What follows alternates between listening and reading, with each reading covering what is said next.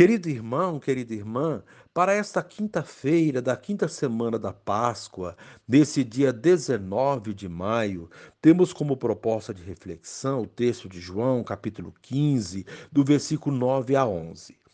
Naquele tempo, disse Jesus a seus discípulos: Como meu Pai me amou, assim também eu vos amei. Permanecei no meu amor. Se guardardes os meus mandamentos, permanecereis no meu amor, assim como eu guardei os mandamentos do meu Pai e permaneço no seu amor. Eu vos disse isto para que a minha alegria esteja em vós e a vossa alegria seja plena. Palavra da salvação. Glória a vós, Senhor. Querido irmão, querida irmã, o segmento de Jesus também compreende alegria. Essa alegria, porém, não é a alegria do mundo. É uma alegria que está intimamente ligada ao serviço e à adesão ao projeto de Jesus. E o projeto de Jesus está fundamentado no amor.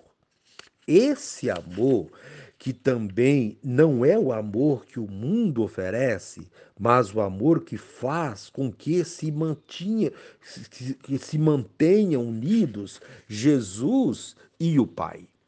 Esse amor, embora muito falado, deve ser experimentado na vida que acontece a cada dia.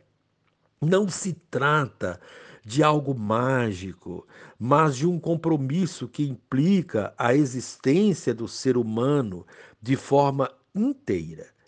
Imbuídos por esse amor, nos tornaremos mais sensíveis às diversas realidades que nos cercam, principalmente as mais carentes e difíceis, pois para nós será imperativo dissipar as trevas e lançar luz sobre aquilo que se encontra na escuridão. Jesus fala sobre uma alegria completa que é possível encontrar quando vivemos nossa verdadeira vocação. Querido irmão, querida irmã, permanecer no amor de Cristo. Esta é a palavra de hoje. Jesus tinha dado o exemplo da videira. Daremos frutos à medida que estivermos unidos a Ele e perseverantes nessa comunhão. Assim, permanecemos nele e Ele em nós. Hoje, Ele nos oferece o próprio exemplo. Ele permanece no amor do Pai e o faz realizando sua vontade, fazendo o que ele mandou. Assim também nós, seus discípulos, permaneçamos, per permanecemos no seu amor, observando seus mandamentos, realizando sua palavra. Essa nossa união com Cristo, que se explicita na realização de sua palavra, é fonte de muita alegria a mesma alegria de Cristo que faz a vontade do Pai. Querido irmão, querida irmã, a proposta desse dia fazer um momento pessoal de oração, de intimidade com o Senhor. E reze assim comigo. Ó Mestre Senhor Jesus, a expressão do nosso amor está vinculada ao, ao cumprimento dos teus mandamentos. Dá-nos, Senhor, força e perseverança na prática do amor a ti e ao próximo. Amém.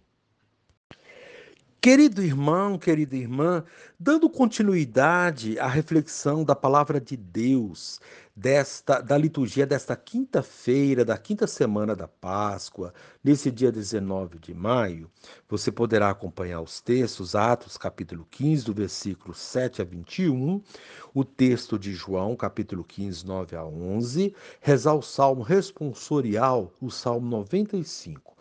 Uma vez que você já ouviu a proclamação do Evangelho com a reflexão, você poderá agora acompanhar a leitura dos Atos dos Apóstolos e a continuação dessa reflexão aplicada à vida.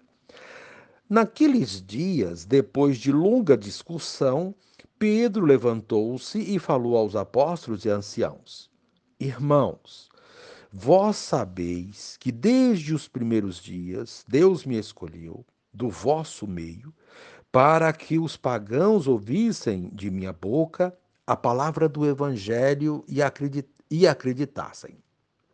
Ora, Deus, que conhece os corações, testemunhou a favor deles, dando-lhes o Espírito Santo como o deu a nós. E não fez nenhuma distinção entre nós e eles, purificando o coração deles mediante a fé. Então, por que vós agora pondes Deus à prova, querendo impor aos discípulos um jugo que nem nossos pais, nem nós mesmos tivemos força para suportar? Ao contrário, é pela graça do Senhor Jesus que acreditamos ser salvos, exatamente como eles. Houve então um grande silêncio em toda a Assembleia. Depois disso, ouviram Barnabé e Paulo contar todos os sinais e prodígios que Deus havia realizado por meio deles entre os pagãos.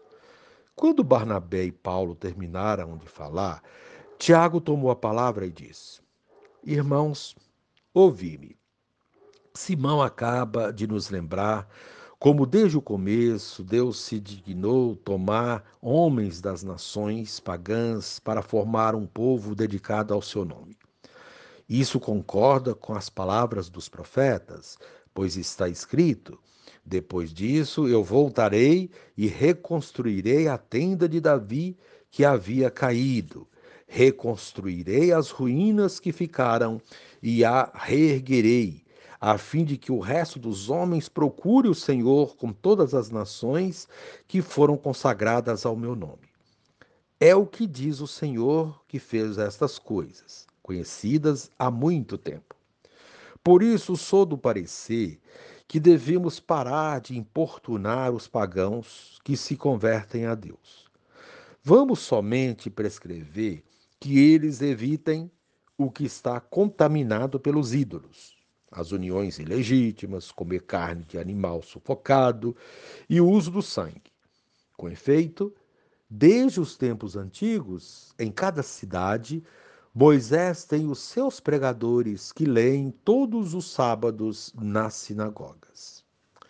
Palavra do Senhor. Graças a Deus. Querido irmão, querida irmã, a liturgia de hoje nos convida a permanecer no amor de Cristo. Como podemos permanecer no seu amor diante de tanta falta de amor? A única maneira de permanecer no amor de Cristo é guardando os seus mandamentos, seus ensinamentos. Guardar significa assimilar. Decorar no sentido verdadeiro de decorar, isto é, guardar no coração, vivendo Sua palavra no dia a dia. Quem guarda os ensinamentos de Cristo está sempre unido a Ele. Em virtude disso, terá força e discernimento para resolver os problemas encontrados no cotidiano da missão, como vemos na primeira leitura de hoje. Com a expansão e crescimento do cristianismo, foram crescendo também as dificuldades, porque muitos problemas iam surgindo, principalmente com os que eram de origem pagã. Diante de tudo isso, os apóstolos agiam com sabedoria, porque guardavam os mandamentos de Cristo e assim permaneciam no seu amor. No texto de hoje, eles estão em assembleia para solucionar exatamente problemas relacionados à vivência dos ensinamentos cristãos.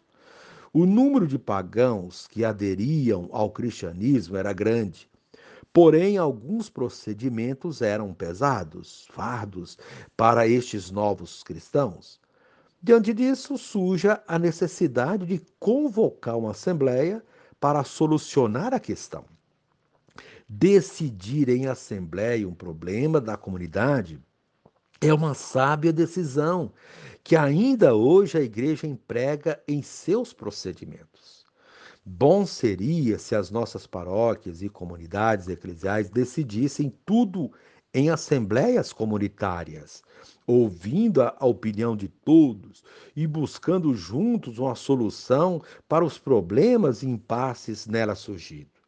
É a proposta que temos da sinodalidade do Papa Francisco, né, nos preparando para o, o Sínodo de 2023. É, é, o espírito da igreja sinodal, caminhar junto, soluções junto, comunhão, participação. É isso que nos ensinam as primeiras comunidades cristãs, como vemos na leitura de hoje. Aqui, durante a Assembleia, Pedro toma a palavra e explica, com sabedoria, os mandamentos de Cristo, dando provas da permanência dele no seu amor. Tais palavras iluminam o coração e a mente de todos, e as soluções vão sendo encontradas. Paulo e Barnabé mostram a importância da conversão dos pagãos. São eles que, após a conversão, seriam as bases do cristianismo, e isso é reconhecido por todos. Diante disso, Tiago indica o caminho a seguir. Parar de importunar os pagãos com imposição de pesados fardos. Fardos que nem mesmo os de origem judaica conseguiam cumprir. Diante dessa situação, busca-se um equilíbrio primando pela caridade pastoral. Esse é um procedimento que devemos ter enquanto igreja que somos.